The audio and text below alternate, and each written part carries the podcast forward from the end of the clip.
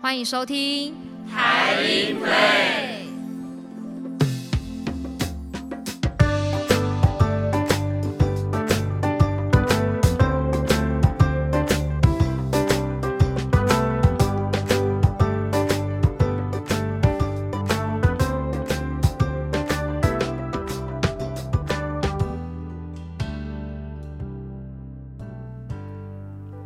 迎收听台音 Play 耳朵 Play，我是定蕊，我是静怡。我们今天这一集邀请到了在台湾音乐馆三楼特展室，现在正在举行的水之乐音台湾作曲家陈茂轩特展的策展人，还有我们空间设计师君伟来到现场。大家好，哎，听众好，我是君伟。我们的策展老师是嗯嘉伟老师，他是北医大的教授。那这一次很荣幸邀请到了两位来到我们台音 Play 的现场来分享。那其实今天我们还有另外一个隐藏的来宾，原本也要来到现场，但是因为没有空。那他是我们这一个水之乐音，就是陈茂轩这个系列活动的音乐会，还有特展的主视觉的一个设计师。那我们有请他来录制了一下他对于海报上面。的设计理念的分享，我们来听一下。嗨，各位收听台音 Play 的听众们，大家好，我是莫尼。本次设计理念，我们以陈老师形象结合在老家南坛陈氏家庙水月庵，呼应着主题“水之月音”四个书法文字，深蓝色背景交接水波纹，如同夜色映衬水色，波光粼粼。而亮黄色书法字象征着月色照耀着夜晚。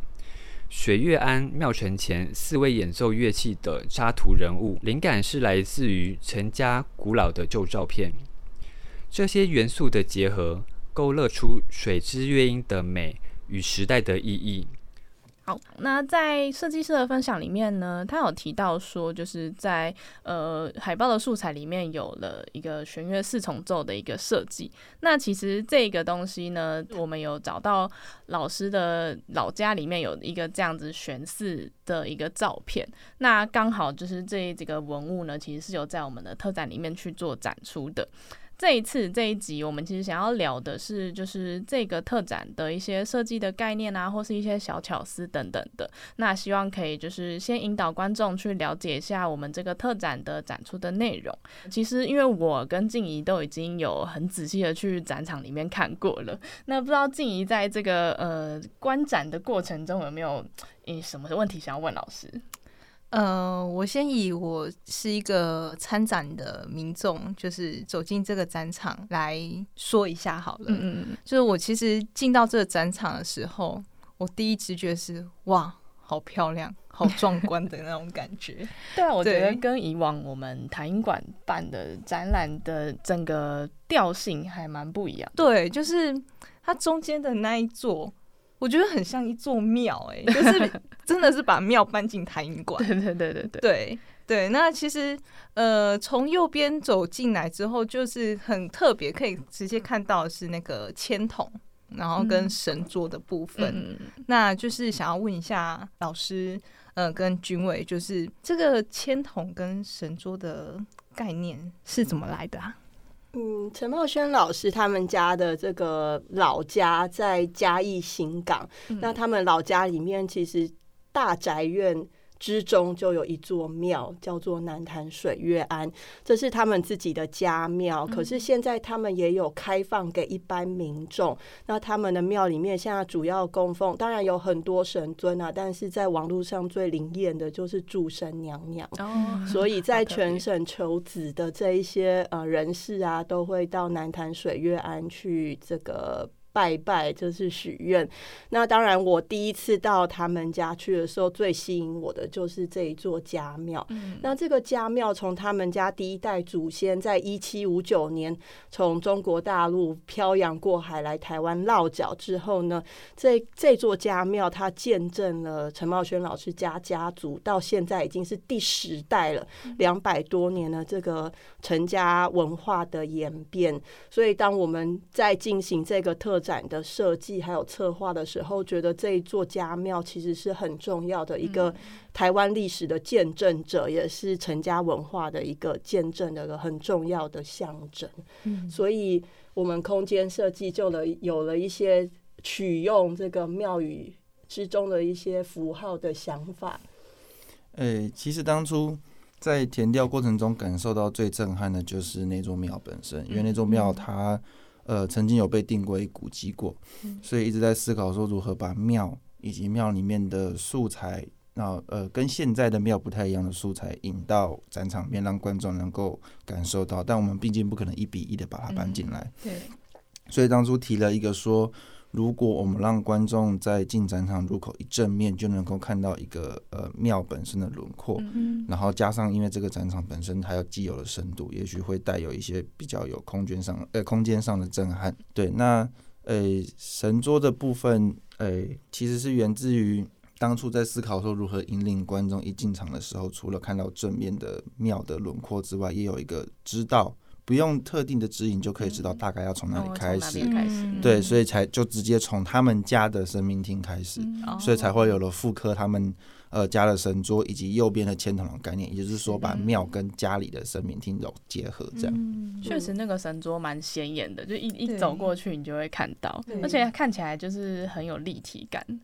哎、所以当当初在做这个的时候，老师这这个神桌的那个图像是呃你们自己想象的吗？还是是其实是有参照什么的什么文物之类的？嗯，我们的这个特展的最右侧的神桌，它的发想是来自于陈家留下来一张很珍贵的旧照，它是一九六二年，然后呃陈茂轩老师的爸爸陈家湖他们在准备他们家的这个家庭音乐会的时候，就召集了陈茂轩老师的弟弟陈哲明是一位大提琴家，然后跟两位妹妹是小提琴家，然后他们一起在演练莫扎特的弦乐四重奏。但是这张照片最有趣的是，他们练习的地方不是在我们现在知道的琴房，他们是在家里的神桌的正前方。哦所以这张照片，其实在展场里面也看得到，就是神桌这个东方的神明啊，听着莫扎特的弦乐四重奏，上面有一个啊，我第一眼看到，我以为是 IKEA 的那个电灯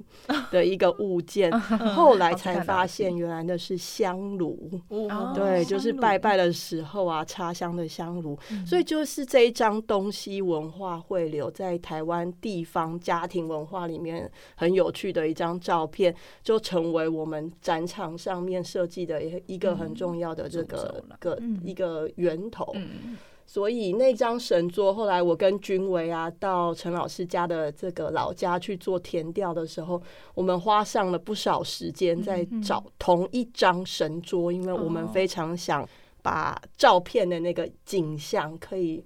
复刻在我们的展场之中。嗯哎、君维，你可以说说当时候我们填调找那张桌子的那个过程吗？很辛苦。对，其实呃，因为他们的家庙应该是毕竟有蛮几算几百年的历两百呃五十年，嗯。对，因为几百年的历史，所以在过程中汰换应该有汰换更换过蛮多嗯不少的神桌的，所以我们从呃他们庙的庙城开始找，因为他们庙城就有在晒一些神桌，嗯，然后那边大概有二十几张左右，那哦找不到之后呢，就开始往仓库里面挖挖挖，挖到里面的厨房最深处，终于找到了。那因为那神桌本身都有一定的体积，所以搬不出来。嗯，那我们只能设法在里面打光，想办法拍到一个完全正面的照片。哦，对，那刚刚有提到说，它看起来的立体感，就是设法在当下能够感受到足够的光影。嗯。哦，所以才会看起来很对，然后稍微模拟一下在展场的灯的方向可能是哪个方向，嗯。然后来来应对我们现场拍照打灯的方向，然后拍好之后，呃，在做后续的就是修图啊、修正啊，然后再增加、增加立体感，然后才会看是我们现在看到的。对，那诶、匾额的部分就比较比较有趣，因为刚刚有说要复刻神明厅，嗯，对，那匾那就是那张非常就是经典的轩辕四重奏。嗯那匾额因为找不到了，所以我们是直接看了照片，然后猜大概长对嗯长什么样子，然后呃跟泽米真真老师确认字体跟字是对的，然后才把它复刻出来。这样哦，哇，那真的是花了很很其实蛮蛮用心在在做填调，辛辛万苦这样，几乎是百分百把它还原出来那个场景。所以大家进到展场之后，其实嗯，可以很明显的感受到，你好像就真的来到了老师的家庙的那种感觉。因为像他们刚刚一开始提到，一进展场的一个正面就有一个庙的意象，一个一个轮廓在展场的正中间，所以其实那个看上去真的是一个蛮特别的一个感受。而且在这个中间的这个长廊，其实它还直接穿透到了我们最后面的那个影片，因为我们在展场的最后面有放了四部的一些记录的影片，然后包含有播放老师的呃作品的选粹这样子。那直接从长廊的中间这样看过去，其实那个感觉真的还蛮蛮。蛮特别，我觉得这这应该也是老师们有在设计上面有做的一个小巧思吧。其实当初一直有在思考说，除了恢复在神明厅的那个感觉之外，如何能够真切的感受到在他们呃水岸里面演奏这件事情。所以其实我们影片中有一段是真的录在水岸里面演奏。对。那当初就想到说，我们就直接应用空间狭长的特性，如果观众一走进来，可以看到庙的轮廓里面的远方。就是在就是在拉琴，嗯，那整个意象就会变得更立体。对，真真的有这个感觉。而且后面的这个影像，我们就是特别请了陈哲明老师的呃嫡传子弟大提琴家，然后我们希望可以去呃展示在二十一世纪水月庵。庙前神坛前演奏西方音乐的那个意象，因为毕竟我们这个展场是从一幅一九六零年代的神桌前的弦乐四重奏开始，但是我们怎么样把文化传承的这个意象，甚至是把台湾音乐呃拓展到未来的这样的一个期许呢，展现在展场之上，所以我们就在影片上面呢做出一个。同样由水月庵见证，但是是二十一世纪的这个大提琴家演奏陈茂轩老师的大提琴协奏曲的这个旋律，让它成为一种比较独白式的一种展现的形式，在水月庵前面，有点类似说二十一世纪的新台湾音乐人可以承接着二十世纪的这些音乐人的努力以及成就，然后带着台湾的这个期许往未来。去再去更高更远的去发想，然后去努力。所以，我们从展场一进来之后，这个水月庵的妙言，这个飞檐走壁，就好像是一个呃电视机的外框，然后可以看得到，嗯，我们对于音乐上面未来的这个展望，好呈现在我们的展场之中。嗯嗯，其实，在陈家的整个家族的文化当中，他们就是。不断的在接收呃西方的音乐，然后也是保存着东方的一个文化，这样子做一个中西的合并，我觉得是一个蛮特别的、蛮特别的家族。对，嗯，就是在北港这样子庙城文化其实还蛮重的一个地区，然后却有一个西洋音乐史，在我觉得还还蛮特别的一个地方。对，我也觉得说我们展览整个就是很努力的想要把老师家里面的这个文化。把它带到我们这个台音馆这个展览嗯上，我觉得蛮感动。其实这个展啊，就是说以我们现在当代，特别是我们这个世代的人，会觉得说，哎，西方音乐好像就是归西方，那东方汉人的文化好像好像就是归东方。但是透过这个展览以及这个展览背后的研究，其实它促使我去理解到。二十世纪的台湾，其实它就是一个不断在接纳外来文化还有西方文化的一个过程。那在地方上，其实跟陈茂轩老师家族一样，有这种东西文化汇集，然后呈现在家庭生活上面，甚至是地方的一般生活上面的呃现象，其实是非常常见的。确实，因为其实，在那一个年代，就是如果拿台湾作曲家为例好了，并不是只有陈茂轩老师是把东西融合。把它放在，并不是只有他在做这件事情。那那时候的很多作曲家，其实都是在做这样的事情，就在努力。对啊，对啊。那在其实我们这个展场里面呢，它除了这些还蛮细节的一些设计巧思，其实你走到我们的展场里面，会发现到一个还蛮特别的一个文物，就是蛮有大件的。对，蛮大件的，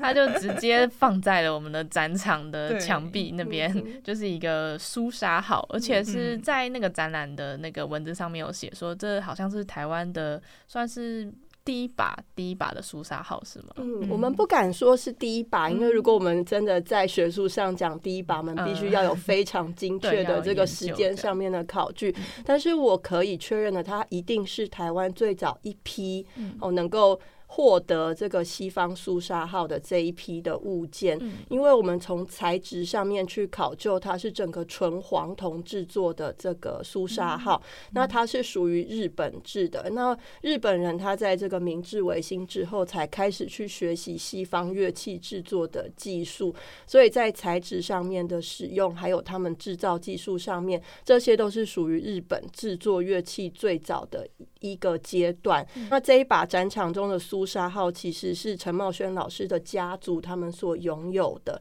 正确来说，就是陈茂轩的父亲啊。当他在这个作为北港乐团，就是我们在展场上会看到，一九二五年有台湾。南部最早的一个西乐团叫做新协社，然后之后到一九三零年代，就是由陈家湖接管的时候，他的父亲呢，透过日本人的手中去购买到这一把苏萨号，而他很。呃，让我们觉得很感恩的是，它依旧存在，然后它依旧可以使用。那放在展场上面，对我们台湾人来说，就是去检视，诶，西方音乐到达台湾最早的一个开端起始点，诶，很很有可能就是从这一套这些西方乐器而开始。可以说这把苏沙号感觉也是见证了台湾音乐起头方音乐历史。的开展，嗯对，没错，对，其实填调的时候蛮震撼的，因为我们到北港爱乐嗯。的地方，嗯，然后所有他们过去到现在使用过的乐器、乐谱，然后宣传的文宣、照片等等，全部都藏在他们收藏在他们的顶楼。保存的蛮好。对，所以一进去打开，其实不止一把苏沙号，哦，对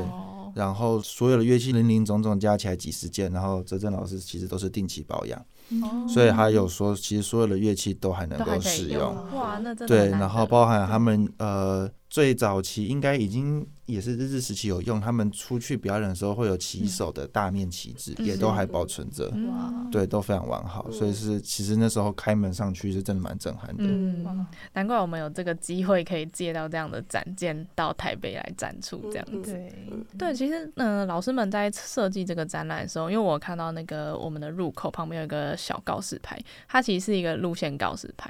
呃，其实这次的设计好像其实。虽然它有个脉络在，但是它也没有这么的固定。就是你可以先从老师的家庭背景去了解陈家，再去推出说，诶，陈茂轩老师他为什么会成为这样子的一个音乐家？那你也可以反过来，先去认识陈茂轩老师之后，再回来看到他的家族背景，你就可以觉得，诶，这好像都还蛮理所当然的。嗯，没有错。所以一个展场啊，其实我们讲的叫诠释的这个叙事，嗯你从哪一个区块开始啊，作为观者，其实你都能够去发展出属于自自己的一套对于这些展件或是展品内容的一个串联的一个故事的内容。所以这一次，其实我们空间设计它非常的坚持，希望可以去展现一种所谓开放的诠释。嗯但是这个开放的诠释，其实我非常的支持他，因为对陈茂轩老师来说，在他的音乐里面，他所标榜的就是一种开放诠释的概念。他创作的作品，但是他会跟演奏者说：“你用你的角度跟思维来演奏我的作品，我给予你这样的自由。”因为他作为一个二十世纪的创作者，他认为在台湾的社会里面最需要的就是一种所谓。文化的共融，然后一种对文化上面诠释的自由度，一种开放的自由度。嘉伟老师讲的很有深度。其实 最原始、最原始的源头是，呃，我是一个看展很不遵守指示的人，哦所以我很不喜，我个人很不喜欢被呃，就是下指令说你要从展间一、展间二、展间三。所以我觉得每个人都有权利去决定说我想先看什么。嗯，那你先看什么，后看什么，的确会影响你对这个人或是这件事情的感受，但这个就是你的选择。确实，这这个概念还蛮好的，而且还蛮确切，就是放在我们这个展场里面。那像我自己进去看这个 这个展览的时候，我其实第一件事情就是直接走到那个长廊里面。那个长廊还蛮特别的，就是我一开始以为它就只只是一个。嗯，设计，但是其实你仔细看它里面，它涵盖了一个很特别的巧思，就是老师设计了一个音乐小侦探的一个这样子的，算是活动嘛，或者是跟。观众的一个一个互动这样子，老师放了就是陈老师的大概五六首作品，然后去搭配到说，像我们刚刚有提到，老师其实是就是有东西交流的这个文化，或者是他在创作上其实是有这样子的一个坚持的，所以我们在这个音乐的小侦探里面，你就可以从老师的作品直接去亲耳听到说我们刚刚所说的东西交流是什么。那老师在这个小侦探里面，在选择上面有一些。些什么特别的地方？呃，选这几首曲曲子呢，其实跟我们左右两廊的这个故事内容，其实都是有相呼应的。所以，我们其中有一部这个小奏鸣曲第十一号的作品《水月》，其实这部作品呢，是在陈老师在创作的时候，他说：“哎，他回忆起过去他们家。”落脚在南坛水水月庵时，那当时最早的南坛，它前面是有七座池塘的，所以这七座池塘在晚上的时候可以看到水月倒映的那个景象，所以他就创作了这个第十一号的小奏鸣曲。那这部作品里面最特别就是他记谱的方式，所以这个就真的已经大家要到现场来看这个谱了，因为他的记谱呢是正好做出他的谱号是。左右啊是正反相，就是相反的一个记谱的方式，所以你的谱正着放也可以弹，倒着放也可以弹，因为他想要展示出那个水月倒映的意象，所以我们把它摆在这个中廊，其实最靠近面对神坛桌的这个地方，去反映出，哎，这是他们家最早期的这种所谓东方汉人文化，然后也是属于世代中比较前段的这个家族，影响到他音乐。的创作，